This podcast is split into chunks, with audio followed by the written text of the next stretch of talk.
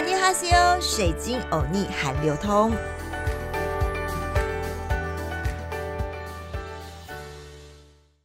Hello，欢迎来到好听 FM 水晶欧尼韩流通，我是水晶主播 Crystal。今天这一集要来讲韩国人怎么啦？冬天、夏天真的傻傻分不清楚吗？老虎、老鼠，傻傻分不清楚，这是蔡依林的歌，大家应该知道吧？可是韩国人怎么会冬天、夏天傻傻分不清楚要吃什么呢？冬天吃冰是一种快乐的爽度，夏至过后要喝人参鸡汤来补一补。怎么啦？怎么会冷热分不清楚呢？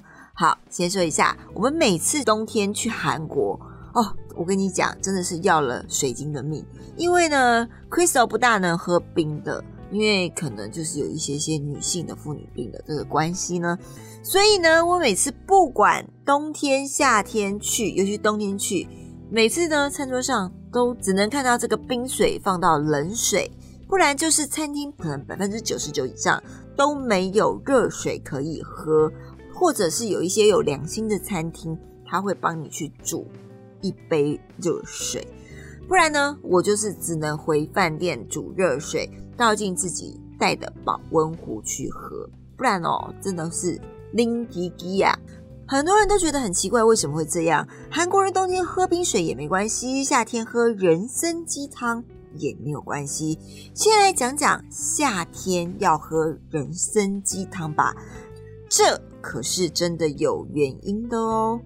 韩国人的饮食文化。讲究药食同源、阴阳调和，相信每个食材对于身体的各个器官都有不一样的帮助。所以啦，我之前不是有讲过吗？他们传说中五行五色、金木水火土、黄绿白黑红的食疗理论，一直存在在韩国的料理当中。呃，相信有听的听众呢，一定都有听过我讲金木水火土五行食疗的理论。一直存在在韩国料理中。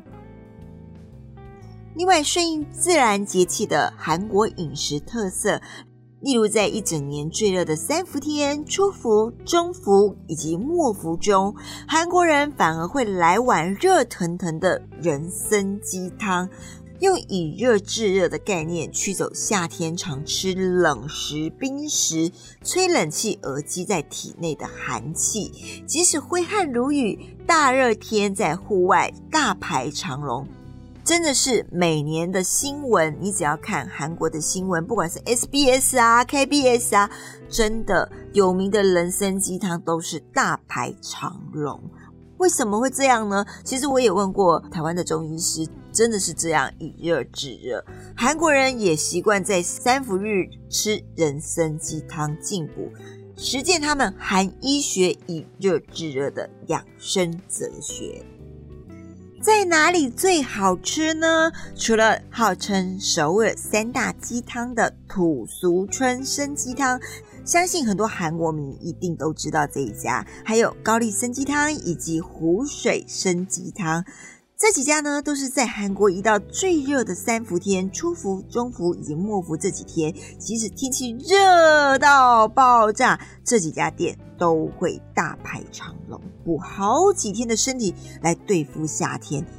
如果韩国民想要喝人参鸡汤也没有关系，水晶主播 FB 上面的老板开的韩国店也有人参鸡汤哦，也有很多人在夏天的时候来喝人参鸡汤。当然啦，冬天呢你要来补一补也是 OK 的。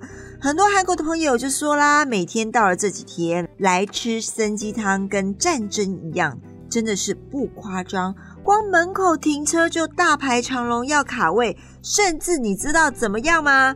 画面上你可以看到，就是新闻的画面，警察要一直来巡逻，因为排队的人呢要等至少一个半小时，真的不夸张。但是水晶，我本人还是爱冬天喝啦，因为你也知道嘛，这几天霸王级的寒流要来了，嗯，喝个人参鸡汤其实也不错。另外，韩国人的确比起常温水以及热水来说。更喜欢喝冰水，而原因除了撇开夏天各国人都爱喝冰的之外呢，冬天也爱喝冰水。吃冰的原因在于韩国的冬天室内都非常非常的温暖，暖气啊给它开到最强最强，所以这个时候韩国人很妙吧？他们自然就喜欢喝冰饮，甚至觉得呢，在这室温之下吃串冰也是没有关系，也没有问题的。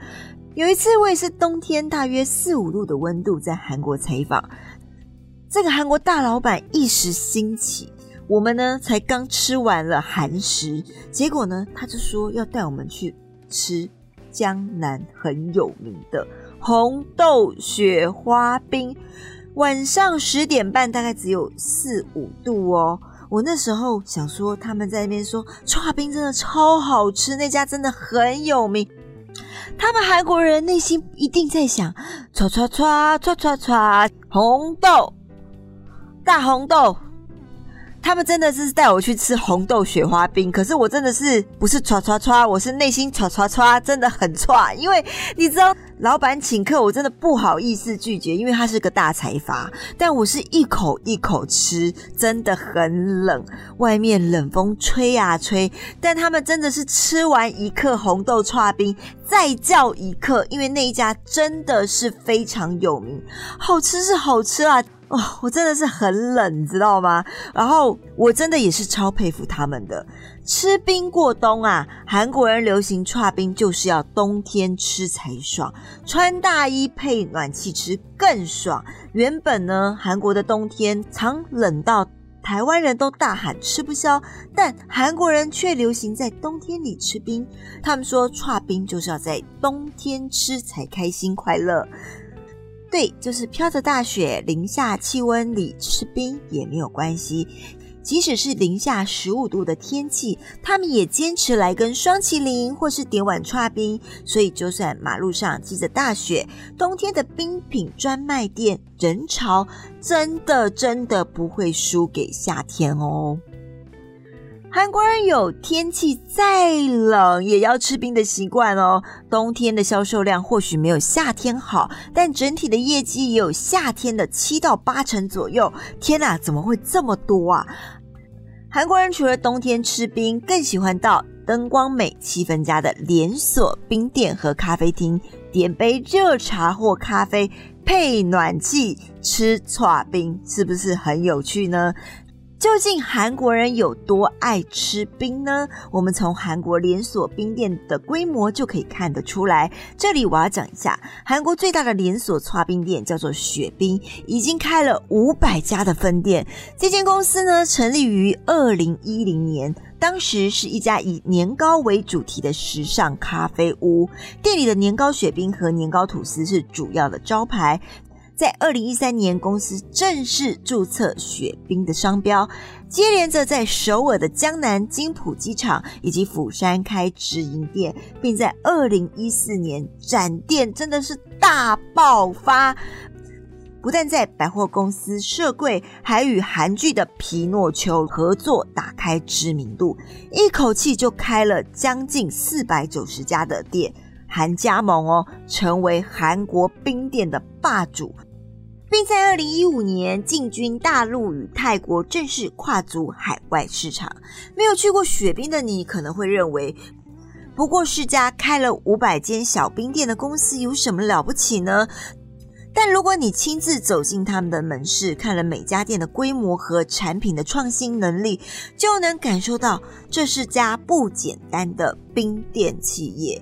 雪冰在韩国的门市可不像台湾那种十多平的小冰店哦，在首尔的大都会区，雪冰的门市动不动就是上百平的规模，时尚装潢、宽敞座位，而且面对热闹街头的大片落地窗，配上全都穿着制服的员工，提供标准化的服务，样样都符合年轻人的口味。另外，每家雪冰都有大厨房，还有吓死人的大冰箱，所有的冰品和水果都是现点现做。有人推测，这种设备和成本在首尔开一家雪冰，成本恐怕要超过三百万新台币，一年内就开了将近五百间店。投资成本和风险势必非常非常的惊人，有别于过去年糕商品打响名号，现在的雪冰为了符合年轻族群以及观光客的需求，逐渐的将商品转朝创意水果冰来发展。夏季主打哈密瓜冰、水蜜桃冰，而冬季则是拿草莓和香蕉冰来当招牌。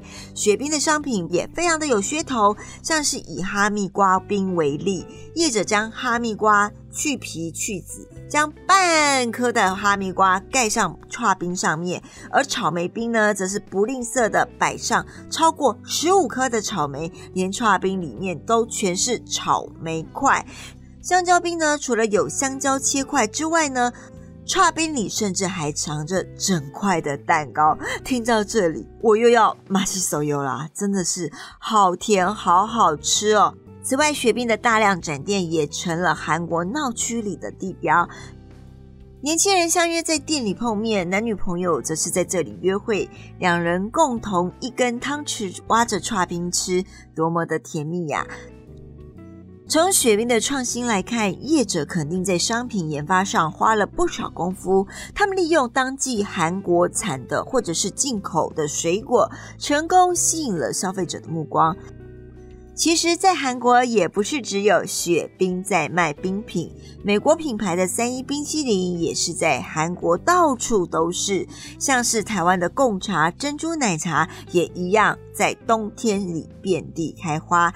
有一次啊，我也是在冬天里去宏大附近观光，顺便去看看红遍韩国的台湾过去的贡茶，真的是 Oh my God！全在冬天里全点冰的珍珠奶茶居多哦，而且韩国有数百家的门市。另外，各家的连锁咖啡厅也有卖串冰和冰淇淋相关的产品，可见韩国人冬天吃冰已经变成他们的特殊习惯了，让这里的冰店称得上是韩国冬季的另一项特产哦。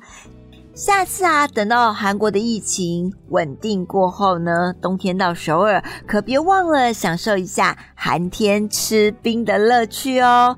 在每一节最后，我们都会教大家一句简单的韩语。今天呢，轻松学韩语时间要教大家的就是我刚刚在中间提到的台湾的珍珠奶茶。在韩国他们怎么讲珍珠奶茶呢？韩文呢就叫 Bobo Tea，很可爱吧？这个名字。这集的水晶欧尼还流通内容还喜欢吗？还有还有很重要的哦，水晶有腻的粉丝们，最近水晶主播出书了，这本书就叫做《从主播到直播》，水晶主播独家分享直播的秘诀，帮水晶有腻多多支持哦。里面也有讲到直播的未来与 podcast 的结合。